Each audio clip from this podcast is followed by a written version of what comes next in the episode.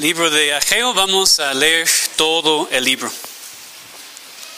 En el año segundo del rey Darío, en el mes sexto, en el primer día del mes, vino palabra de Jehová por medio del profeta, profeta Ageo a Zorobabel, hijo de Salatiel, gobernador de Judá, y a Josué, hijo de Josadac, sumo sacerdote, diciendo, Así ha hablado Jehová de los ejércitos, diciendo, Este pueblo dice, no ha llegado aún el tiempo el tiempo de que la casa de Jehová sea reedificada. Entonces vino palabra de Jehová por medio del profeta Geo diciendo, es para vosotros tiempo, para vosotros, de habitar en vuestras casas artesonadas y esta casa está desierta.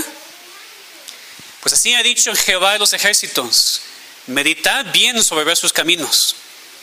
Sembráis mucho y recogéis poco Coméis y no os saciáis, bebéis y no quedáis satisfechos, os vestís y no os calentáis, y el que trabaja jornal recibe su jornal en saco roto. Así ha dicho Jehová de los ejércitos, meditad sobre vuestros caminos, subid al monte y traed madera y reedificad la casa, y pondré en ella mi voluntad y seré glorificado, ha dicho Jehová. Buscáis mucho y halláis poco y encerráis en casa y yo lo disiparé en un soplo. ¿Por qué? Dice Jehová de los ejércitos. Por cuanto mi casa está desierta y cada uno de vosotros corre su propia casa. Por eso se detuvo de los cielos sobre vosotros la lluvia y la tierra detuvo sus frutos y llamé la sequía sobre esta tierra y sobre los montes, sobre el trigo, sobre el vino, sobre el aceite, sobre todo lo que la tierra produce, sobre los hombres, sobre las bestias y sobre todo el trabajo de manos.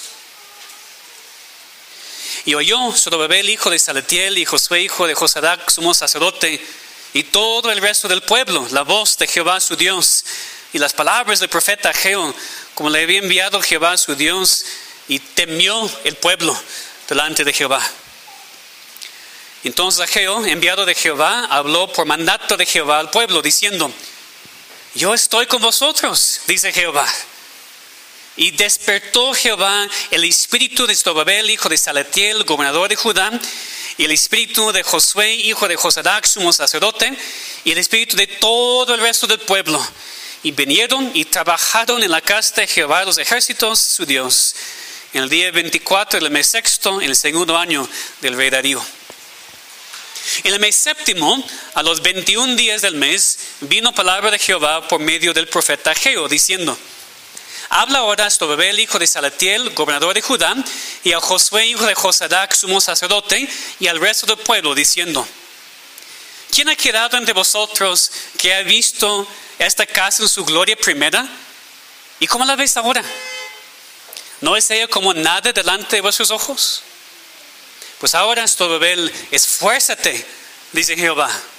Esfuérzate también, Josué, hijo de Josadac, sumo sacerdote, y cobrad ánimo, pueblo todo de la tierra, dice Jehová, y trabajad, porque yo estoy con vosotros, dice Jehová de los ejércitos. Según el pacto que hice con vosotros cuando salisteis de Egipto, así mi espíritu estará en medio de vosotros, no temáis. Porque así dice Jehová de los ejércitos, de aquí a poco yo haré temblar los cielos y la tierra, el mar y la tierra seca, y haré temblar todas las naciones, y vendrá el deseado de las naciones, y llenaré de gloria esta casa, ha dicho Jehová de los ejércitos. Mía es la plata y mío es el oro, dice Jehová de los ejércitos. La gloria postrera de esta casa será mayor que la primera, ha dicho Jehová de los ejércitos, y daré paz en ese lugar dice Jehová de los ejércitos. A los 24 días del noveno mes, en el segundo año de Darío, vino palabra de Jehová por medio del profeta Ageo diciendo, así ha dicho Jehová de los ejércitos. Pregunta ahora a los sacerdotes acerca de la ley diciendo, si alguno llevare carne santificada en la falda de su ropa y con él el vuelo de ella tocar pan, o vianda, o vino, o aceite, o cualquier otra comida, ¿será santificada? Y respondieron los sacerdotes y dijeron, no. Y dijo a Ageo, si un inmundo a causa de cuerpo muerto tocare alguna cosa de estas, ¿será inmunda? Respondieron los sacerdotes y dijeron, inmundo será. Y respondió Ageo y dijo, Así es este pueblo y esta gente delante de mí, dice Jehová. Y asimismo todo obra sus manos y todo lo que aquí ofrecen es inmundo. Ahora pues, meditad en vuestro corazón desde ese día en adelante, antes de que pongan piedra sobre piedra en el templo de Jehová. Antes que sucediesen esas cosas, venía al monte de 20 efas y había 10, venía al lagar para sacar 50 cantos y había 20. Os herí con viento solano, con tizoncillo y con granizo en todo de vuestras manos, mas no os convertisteis a mí, dice Jehová. Meditad pues en vuestro corazón desde ese día en adelante, desde el día 24 del noveno mes, desde el día que se echó el cimiento del templo de Jehová, meditad pues en vuestro corazón.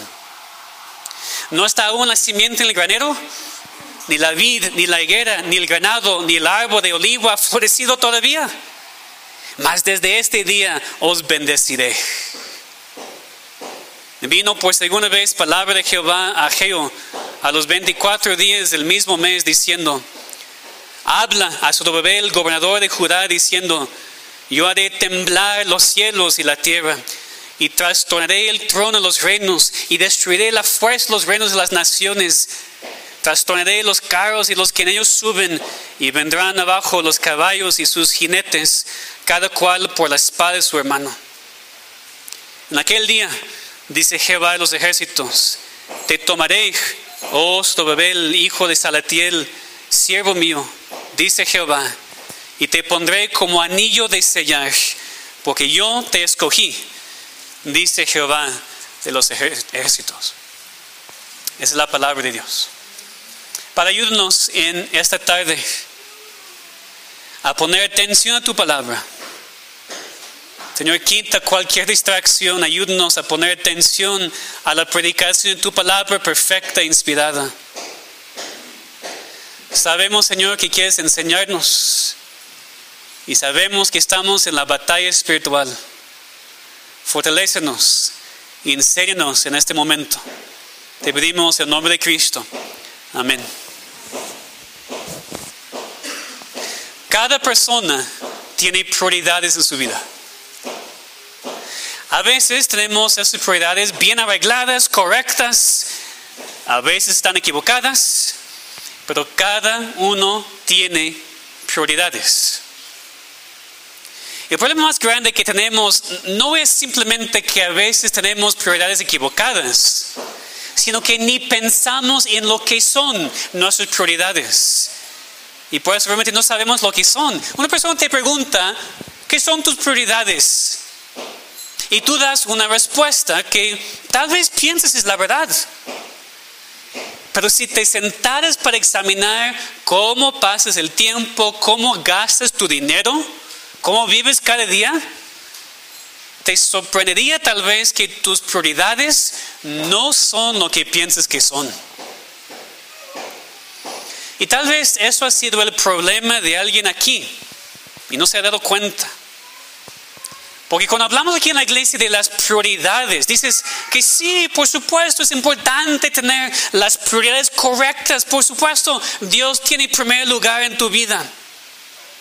Pero puesto que no has tomado el tiempo regularmente para sentarte y examinar tu vida y considerar tus caminos e identificar lo que son tus prioridades, la verdad es que tienes muchas prioridades equivocadas. Por eso es muy importante seguir enfatizando este tema como iglesia.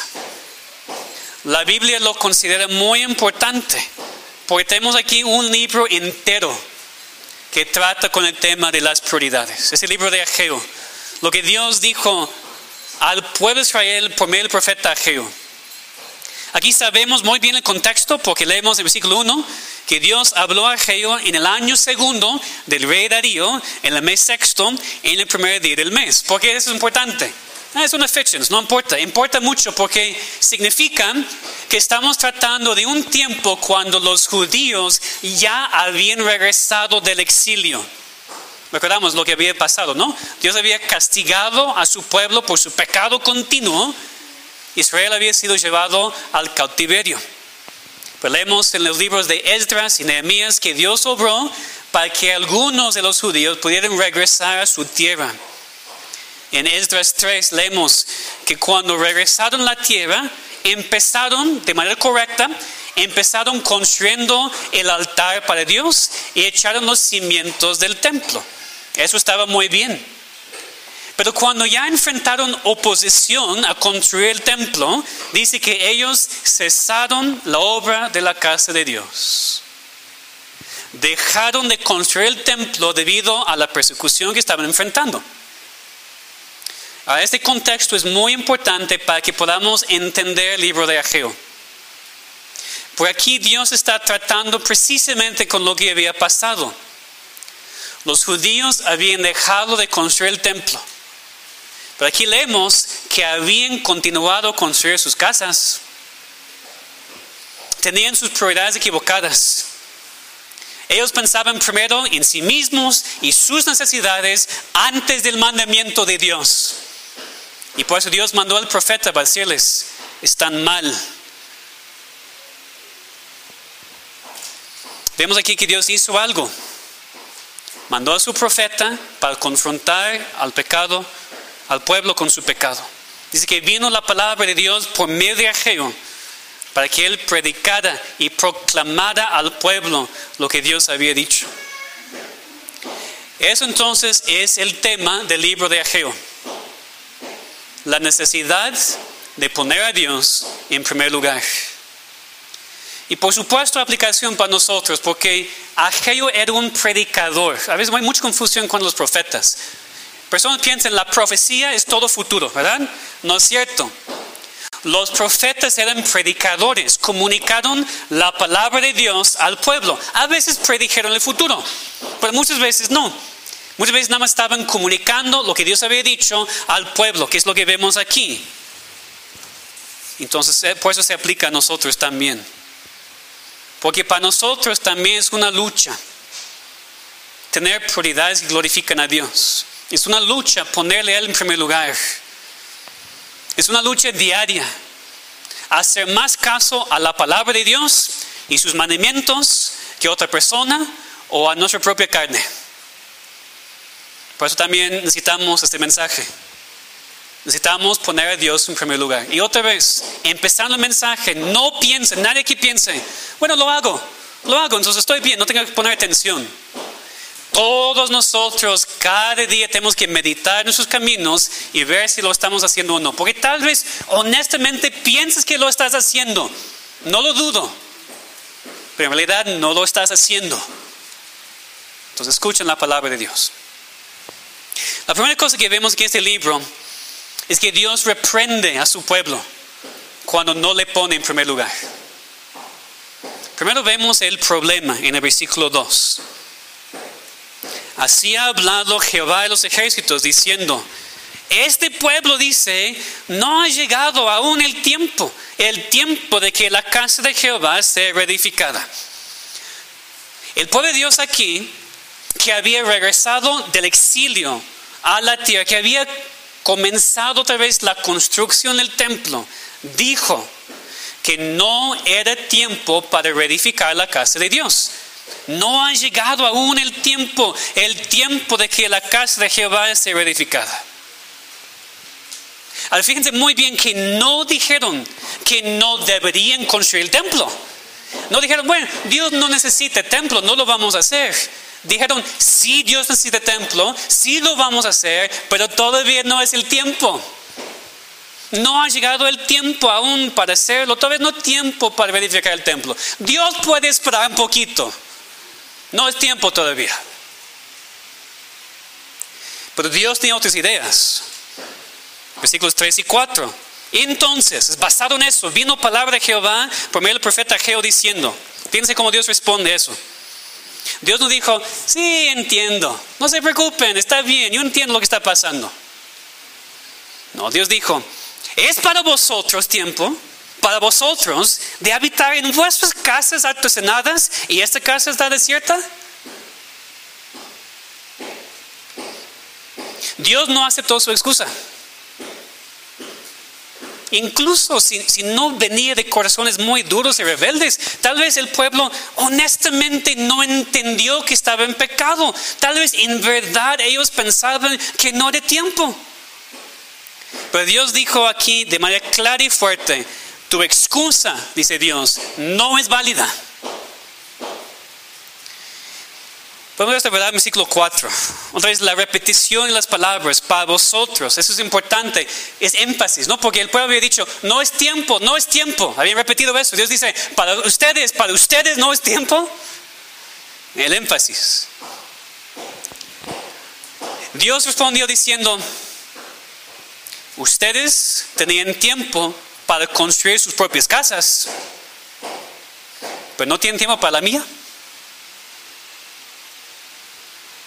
Dios aquí estaba enfatizando que ellos se habían enfocado en sí mismos, en sus necesidades, en vez de en la palabra de Dios. Dios dijo, sus prioridades están equivocadas, están pensando en sí mismos, no en mí. Y eso vemos aquí en el contraste. Estaban habitando en sus casas artesonadas y la casa de Dios estaba desierta. Ellos habían encontrado el tiempo y los recursos para construir sus propias casas, pero no habían encontrado ni el tiempo ni los recursos para la casa de Dios. Entonces, muy obviamente su excusa era muy inválida. Estaban viviendo ya en sus casas, pero Dios no tenía casa. Dice sus casas artesonadas. ¿Qué significa eso? Tiene dos posibilidades. Puede referirse a casas muy bonitas, casas bien adornadas. Probablemente no, porque apenas bien regresado al exilio no tiene muchos lujos. El otro significado de la palabra artesonada aquí es cubierto, casas cubiertas, que se refiere entonces que sus casas ya estaban acabadas, construidas, con techo y paredes y todo, y la casa de Dios, puros cimientos. Ustedes han encontrado tiempo para terminar sus casas, pero no la mía. Entonces ese contraste que Dios muestra. Mi casa está desierta. No hay nadie allí porque no está terminada. Entonces Dios empieza con la reprensión. Sus casas están acabadas, con techos. Ustedes están viviendo en ellas. Mientras mi casa todavía tiene nada más sus cimientos, no está acabada. No puedo morar allí con ustedes. Es un problema. Sus prioridades están equivocadas y no debe ser así. Ahora tenemos que empezar nosotros mismos y no solamente en la historia de hace miles de años. Si nosotros aquí, hoy, pudiéramos escuchar la palabra de Dios en cuanto a nuestras vidas, ¿cuáles serían? ¿Qué dirían Dios a nosotros aquí hoy? ¿También recibiríamos la reprensión de Dios en cuanto a nuestras prioridades? Dios también nos diría, te diría, para ti, para ti es tiempo para comprar las cosas para tu comodidad, pero no para darme a mí. Para ti, para ti es tiempo para pasar tus días enfocado en las cosas que te gusten, pero no en mi palabra y en mi casa y en la oración. Es la aplicación para nosotros. Porque muy probablemente estamos usando las mismas excusas que Israel ese tiempo. No tengo tiempo, no tengo recursos. Que simplemente más no es cierto. Tenemos el tiempo que necesitamos para hacer lo que queremos hacer y tenemos los recursos para lo que necesitamos hacer. Nada más que no queremos usar ni nuestro tiempo ni nuestros recursos a veces para Dios. Oh, pero mi casa, a veces físicamente la, la propia casa, mi casa. Tengo que vivir en mi casa. Mi familia. Mi comodidad. Mi tiempo. Mi dinero. Mi, mi, mi, mi, mi. Y Dios dice, ¿y yo? Así somos muchas veces. Hacemos muchas excusas. Ahora, no es que no queremos poner a Dios en primer lugar. Sabemos lo que Él nos manda y queremos hacerlo. Eso creo para la mayoría de ustedes aquí. Queremos, en verdad queremos. Pero ahorita, después, en un rato, más tarde, cuando ya tenga mejor trabajo, cuando mis hijos hayan crecido, no estén en casa, cuando Dios cambie mi cónyuge, cuando tenga más tiempo, más dinero, más comodidad, entonces lo voy a hacer. Pero no es el tiempo todavía, pastor. No es el momento oportuno. Sí lo voy a hacer, pero luego. Sí voy a tomar tal decisión. Dios me ha mostrado qué hacer. Yo sé lo que es correcto. Yo sé que tengo que hacer esos cambios en mi tiempo, mi trabajo, mi entretenimiento, lo que sea. Y lo voy a hacer, lo pronto lo voy a hacer. Pero ahorita, más tarde, mañana, la siguiente semana, el siguiente mes. No es el momento todavía. Lo que decimos, ¿no? Entonces, hermanos, escuchen las palabras de Dios. Para ustedes, para ustedes es tiempo para seguir trabajando y pasando tiempo con la familia y acumulando lo que quieren cuando no trabajen por mí y no pasen tiempo conmigo y con mi familia, ni dan lo que yo te he dado.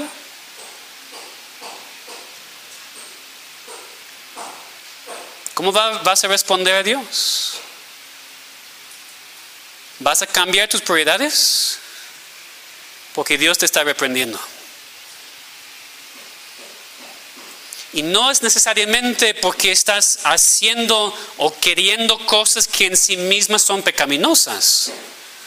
No, el tema de las prioridades no tiene que ver tanto con dejar lo malo y hacer lo bueno. Eso se asume. Es lo que cristiano hace. No, el tema de las prioridades es dejar de hacer a veces lo que es bueno para hacer lo mejor. Escuchen. Porque no creo que el problema generalmente aquí sea tenemos que dejar todas esas cosas malas para hacer lo bueno. No, el tema de las prioridades es dejar de hacer las cosas buenas para hacer cosas mejores. Entonces Dios en su misericordia hoy te está reprendiendo. Nos está confrontando todos aquí en la iglesia. No, no, es que eres abiertamente rebelde en contra de Dios, no es que no quieres hacer lo que Dios te manda, nada más crees que no es el tiempo todavía. Que Dios entiende, que Dios te puede esperar. No, no. Porque vemos en ese libro no solamente que Dios reprende a su pueblo, cuando no le pone en primer lugar, sino también que Dios disciplina a su pueblo cuando no le pone en primer lugar. Eso vemos en versículos 5 a 11. Primero vemos las consecuencias de la desobediencia de Israel en versículos 5 y 6. Pues así ha dicho Jehová a los ejércitos, meditad bien sobre sus caminos. Sembráis mucho y recogéis poco. Coméis y no os saciáis, bebéis y no quedáis satisfechos, os vestís y no os calentáis. Y el que trabaja jornal recibe su jornal en saco roto.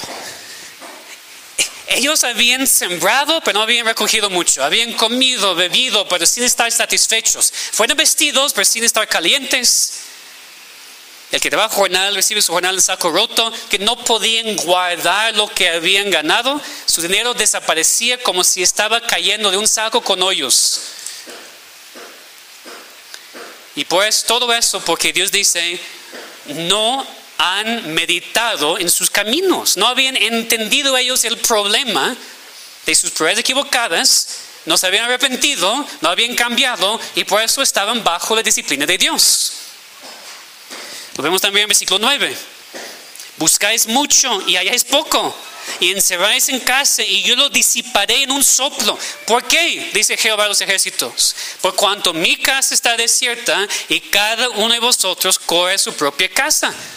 habían trabajado, habían buscado, pero no habían hallado. Y lo que sí podían ganar desapareció con un soplo. Dios lo disipó. Y Dios lo dice, ¿por qué? Dios no estaba escondiendo el problema, por cuanto mi casa está desierta y cada uno de vosotros corre su propia casa. lo que hacemos, ¿no? Hasta literalmente los domingos ya corremos a la casa después. Pero la idea es más simbolismo, ¿verdad? Nos enfocamos en nosotros mismos, en nuestras casas, nuestras familias, nuestras vidas y no en Dios. Y creo que alguna vez eso ha pasado a nosotros. ¿Te has sentido a veces que, que buscas mucho y trabajas mucho, pero ¿a dónde va? ¿A dónde va lo que estoy ganando? Pues no sé, como un soplo lo disipa. Ahora, entiéndeme muy bien. Esto no significa necesariamente que el hecho de que alguien no gana mucho significa que está bajo disciplina de Dios. No significa necesariamente que alguien que no tiene suficiente dinero está bajo la disciplina de Dios. No significa necesariamente que una, persona con problemas en la casa, el trabajo, está bajo la disciplina de Dios, pero sí es posible. Pasó aquí en Ageo y puede ser lo mismo en nuestras vidas o aquí en nuestra iglesia. Entonces, que cada uno considere, medite sobre sus caminos, como Dios aquí manda en versículos 5 y 7, también en capítulo 2. Porque yo no puedo ver tu corazón. A lo mejor nadie aquí te puede decir exactamente lo que está pasando en tu vida, pero Dios sí sabe. Pues necesitas meditar sobre tus caminos. Necesitas pedir a Dios el discernimiento espiritual para saber lo que está pasando en tu vida. Porque tú sí buscas hacer las cosas buenas. Tú buscas trabajar, tú buscas hacer lo necesario para tu familia, pero todo disipa en tus manos como un soplo. Todo aparece en tu vida ahora sin fruto. ¿Por qué? Tal vez Dios te está diciendo, es porque mi casa está desierta y ustedes están corriendo por sus propias casas. Tal vez es porque Dios no tiene primer lugar en tu vida. Y no es porque no quieres que tenga primer lugar en tu vida. Tú has prometido a Dios muchas veces que vas a cambiar. En la iglesia has dicho a Dios, a mí otra persona, lo voy a cambiar. Sé que tengo que cambiar, pero y ese pero te condena. Tus propios labios te condenan con esa palabra, pero.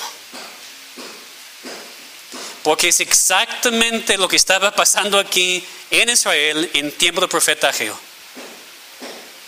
El pueblo dijo, sí lo vamos a hacer, pero... Y dice, ah, ah. No acepto esa excusa. Y ustedes van a sufrir hasta que entiendan y me pongan en primer lugar.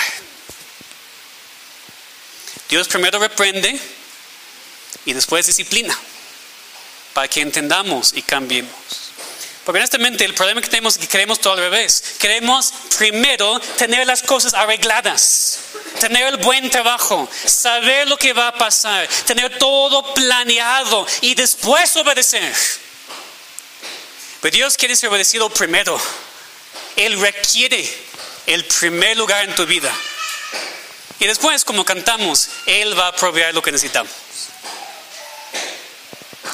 También, hermanos, si tú quieres esperar hasta que las cosas mejoren en tu vida, tú quieres esperar hacer cambios hasta que las cosas mejoren en tu familia, en tu trabajo, antes de poner a Dios en primer lugar, te voy a decir algo nunca lo vas a hacer.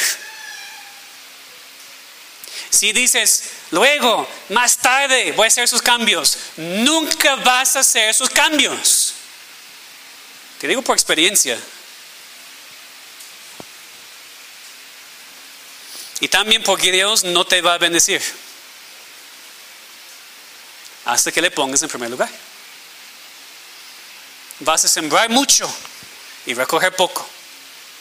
Vas a comer y no ser saciado. Vas a beber y no quedarte satisfecho. Vas a vestirte y no estar caliente. Vas a ser pagado en saco roto. No vas a poder retener lo que ganas. Dios va a disipar lo que tienes con un soplo. Él va a detener los cielos y la lluvia y el fruto. Dios va a llamar sequía a tu vida y no vas a poder producir lo que quieres. ¿Y saben por qué Dios va a hacer todo eso? Porque te ama muchísimo. No estaba esperando eso, ¿verdad? Dios te ama tanto va a disciplinarte hasta que cambies. Esa es la misericordia y la gracia de nuestro Dios. No va a permitir a sus hijos verdaderos a continuar este camino desviado. Va a mandarte todos esos problemas hasta que por fin te des cuenta, estoy mal, mis prioridades no son tan buenas como pensaba, tengo que cambiar toda mi vida. Hasta diferente trabajo, hasta diferente rutina en el día, lo que sea de para cada persona, pero tengo que cambiar mi vida para que Dios tenga el primer lugar.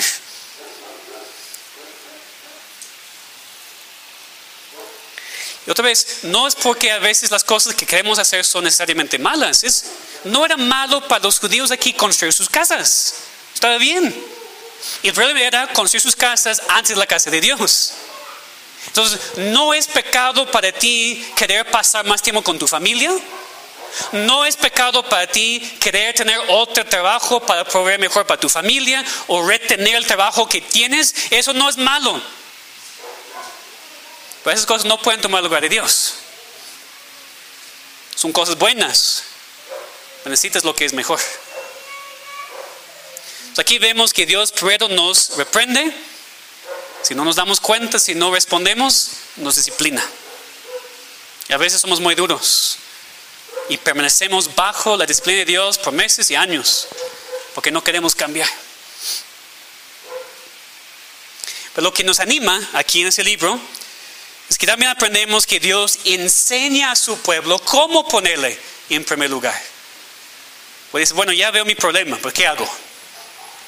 Dios no nos deja este, sin saber qué hacer, sino nos da la solución. Primero, otra vez, versículos 5 y 7. Meditad bien sobre vuestros caminos. Meditad sobre vuestros caminos. capítulo 2 también. Mediten en sus vidas, mediten sobre sus caminos. Otra vez, la primera cosa es sentarnos y examinarnos, porque honestamente a veces pensamos que estamos bien. Sí, Dios está en primer lugar, estoy buscando a Dios. No, examina tu vida. Examina tu rutina, examina cómo gastas tu dinero, examina cómo te preparas para el día del Señor y vas a ver cómo están tus prioridades. Y a veces no son lo que piensas que son. La primera cosa es examinarte, meditar en tus caminos. En versículo 8, Dios provee la solución de manera muy clara. Subid al monte y traed madera y reedificar la casa. Y pondré en ella mi voluntad y seré glorificado, ha dicho Jehová. Dios es muy práctico. Dios dice, dejen de hacer excusas, simplemente hagan lo que saben, saben que tienen que hacer han sido mandados a edificar mi casa, entonces suben al monte para traer la madera y edifican la casa. No, es complicado, hermanos, ¿sabes? No, pero ¿qué voy a hacer? Eso, eso. Es muy fácil. Dejen de hacer lo que han estado haciendo y hagan lo que Dios te manda hacer. No, esperes hasta que sepas exactamente cómo va a funcionar. No esperes hasta que sepas exactamente cómo hacerlo. Simplemente haz lo que Dios te manda hacer. Levántate, obedece, sin excusa y sin esperar más. Toma pasos prácticos. Dios dijo, Dios no solamente dijo, verifique mi casa, también les dijo cómo hacerlo.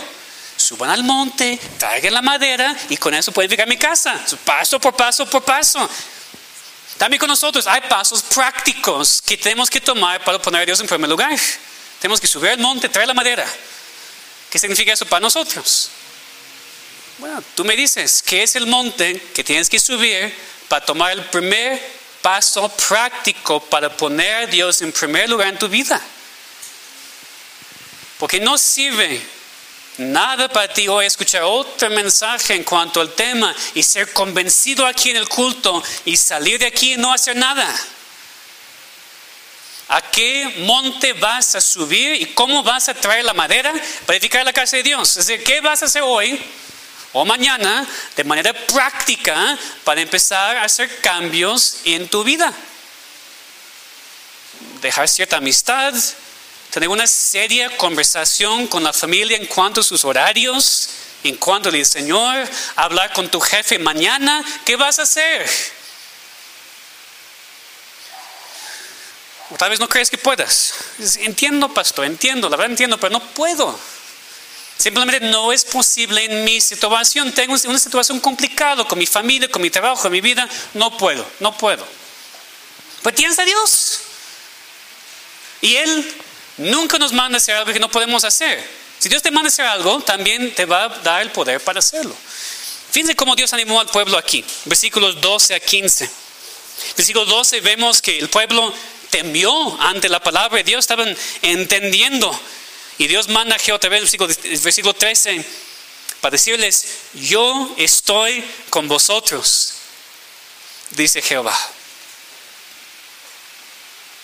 Dios dijo, pues ustedes piensan que es imposible, que es difícil, yo estoy con ustedes.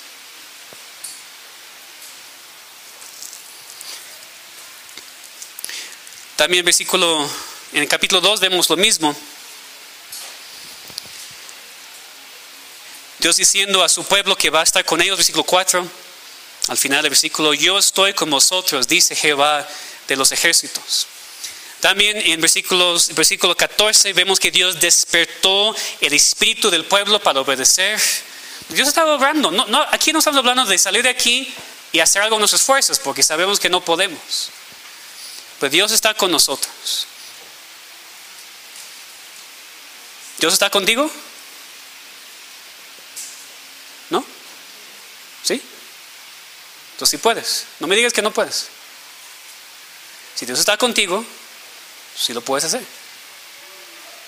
O alguien dice, es demasiado difícil. Pastor, yo no puedo cambiar mi vida así de repente. No es correcto para ti pedirte esto de mí. tengo una razón válida por la cual he esperado todavía antes de hacer sus cambios. Salir de aquí y hacer el cambio de inmediato me va a causar muchos problemas, demasiado difícil. El capítulo 2 trata con este tema. Poniendo a Dios en primer lugar cuando es difícil. Sí va a ser difícil. Sí va a ser difícil. Dios nunca promete que está fácil, especialmente al principio. Pero Dios está con nosotros. Y vemos aquí cómo Dios respondió. En capítulo 2 ya vimos que el pueblo ya estaba trabajando. Ya habían obedecido, habían regresado a construir el templo, la casa de Dios. Pero Dios habló otra vez por medio de Jehová en versículo 3 del capítulo 2.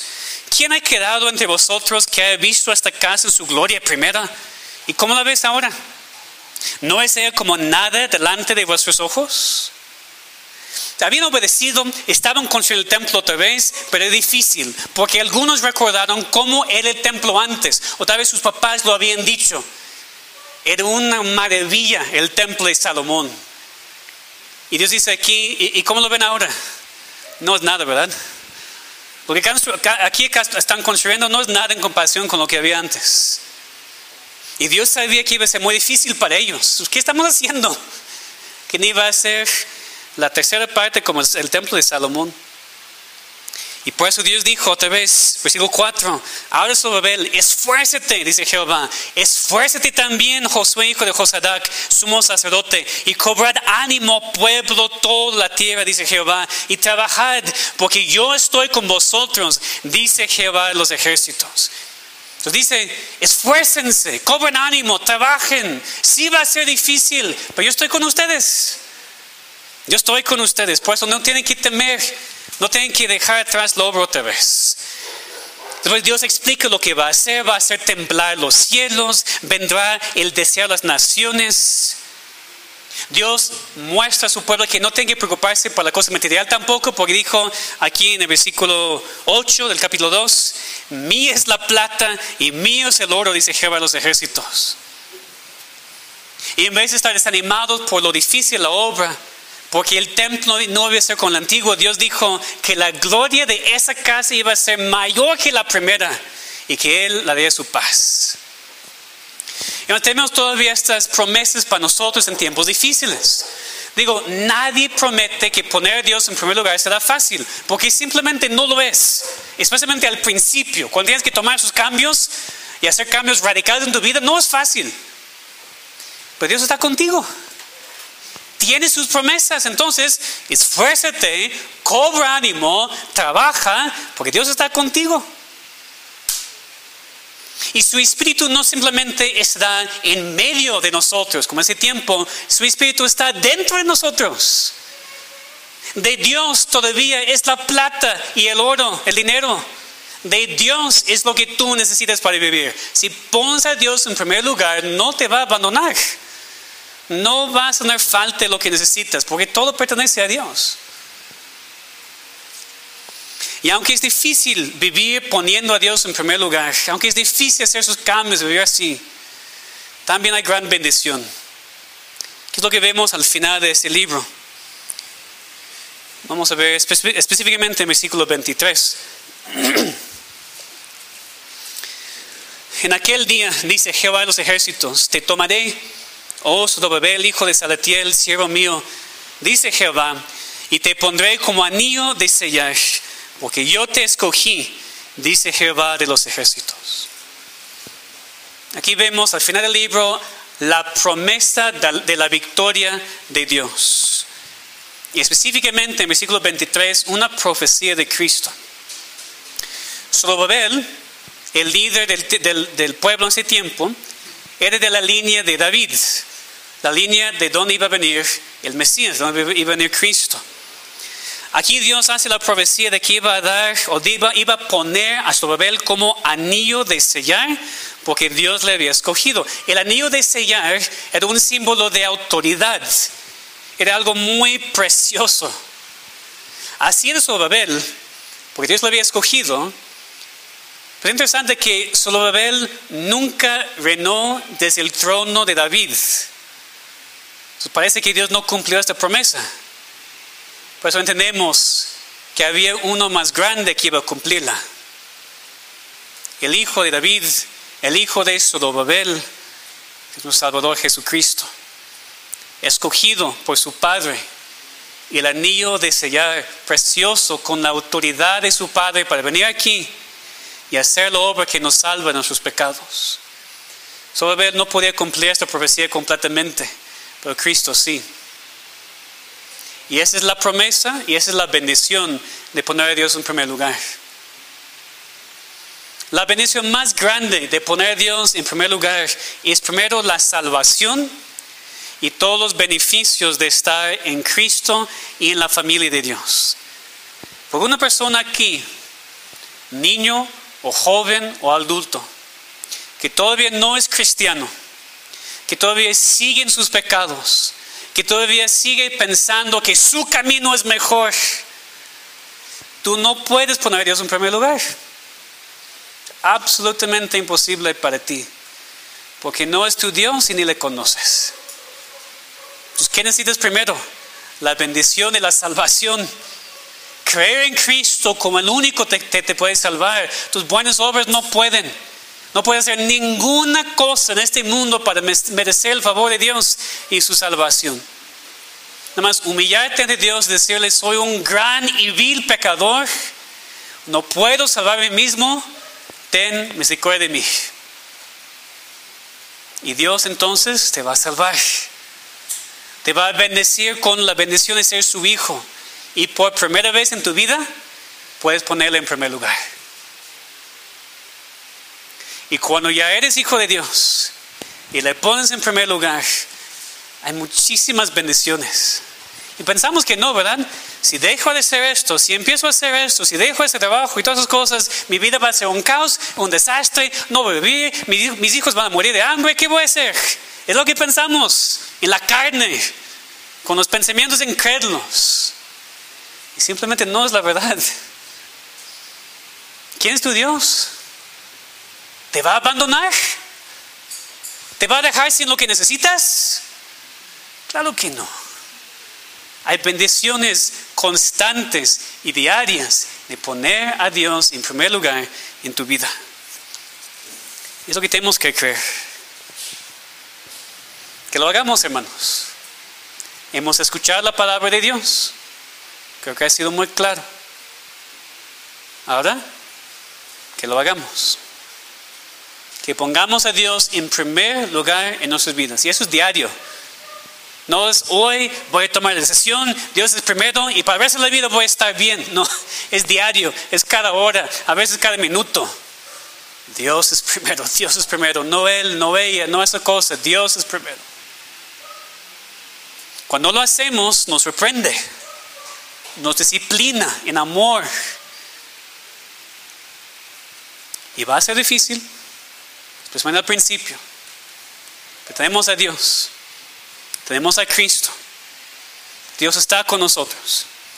Y por eso podemos y debemos poner a Dios en primer lugar.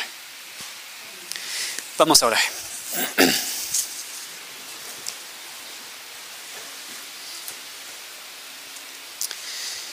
Nuestro Padre, damos muchísimas gracias cuando tu palabra nos habla directamente, con palabras que no pueden ser malentendidas.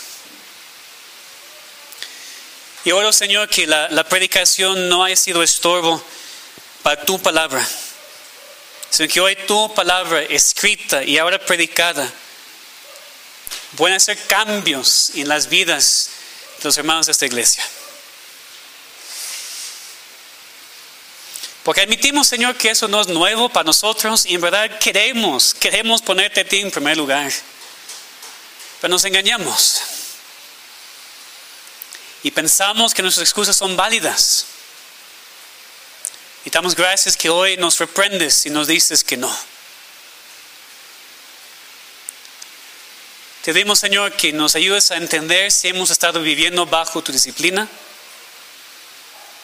para hacer los cambios y meditar sobre nuestros caminos y simplemente subir al monte, traer la madera y edificar tu casa. Te pedimos, Señor, que tu palabra haga su obra en nosotros y en todos en nuestra iglesia, Señor. Que no estemos divididos como iglesia por este tema. Que no tengamos aquí cristianos que todavía no entienden. Señor, enséñanos. Quita las vendas de nuestros ojos. Quita nuestras excusas. Ayúdanos a arrepentirnos todos nosotros de este pecado y a ponerte a ti en primer lugar. Te lo pedimos en nombre de Cristo. Amén.